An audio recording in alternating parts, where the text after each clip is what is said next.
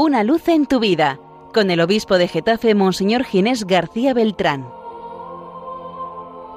Un saludo en el Señor, queridos amigos y hermanos de la Radio de la Virgen de Radio María.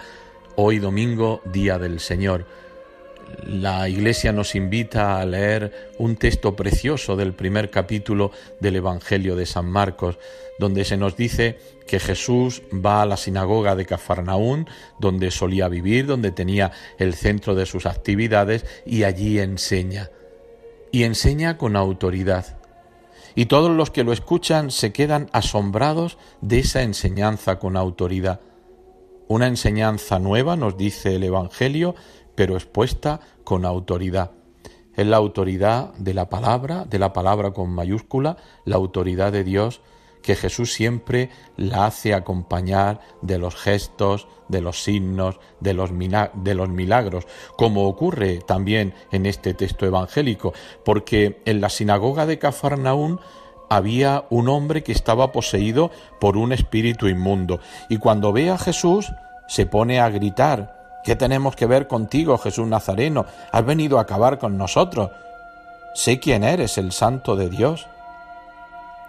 Es curioso, aquí cuando contemplamos este milagro, porque aparece ante nosotros el misterio del mal.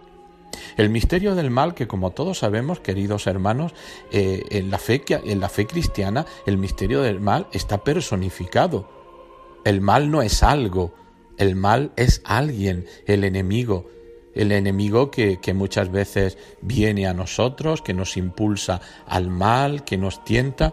Pero hay un dato aquí curioso, que es el reconocimiento del espíritu inmundo que vive en aquel hombre, de Jesús como el santo de Dios. Es, podíamos decir, la fe del enemigo. El enemigo que reconoce que Jesús es el Hijo de Dios, que reconoce que es el santo de Dios. Y es que, queridos hermanos, el mal no tiene la última palabra, el mal no está a la misma altura que Dios y que el bien. Con razón podemos decir que el mal tiene un límite, que es el amor, la misericordia de Dios, y que el mal en nosotros llega hasta donde Dios quiere que llegue y lo permita, y no más. Por eso cuando Jesús le dice que, que salga de él, el espíritu inmundo sale de él, había poseído su cuerpo, pero Jesús libera el alma, y todos se quedan admirados de la autoridad, esa autoridad que hasta manda a los espíritus inmundos, manda al enemigo y utiliza esta expresión eh, el evangelista y hasta los espíritus inmundos le obedecen, hasta el mal obedece al bien.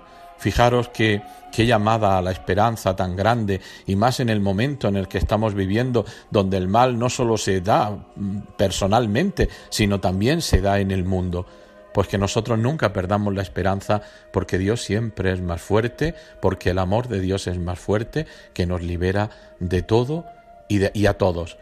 Que, que el Espíritu del Señor venga sobre nosotros, que nos cubra con su gracia para poder vivir según la voluntad de Dios. Un feliz domingo a todos. Una luz en tu vida, con el obispo de Getafe, Monseñor Ginés García Beltrán.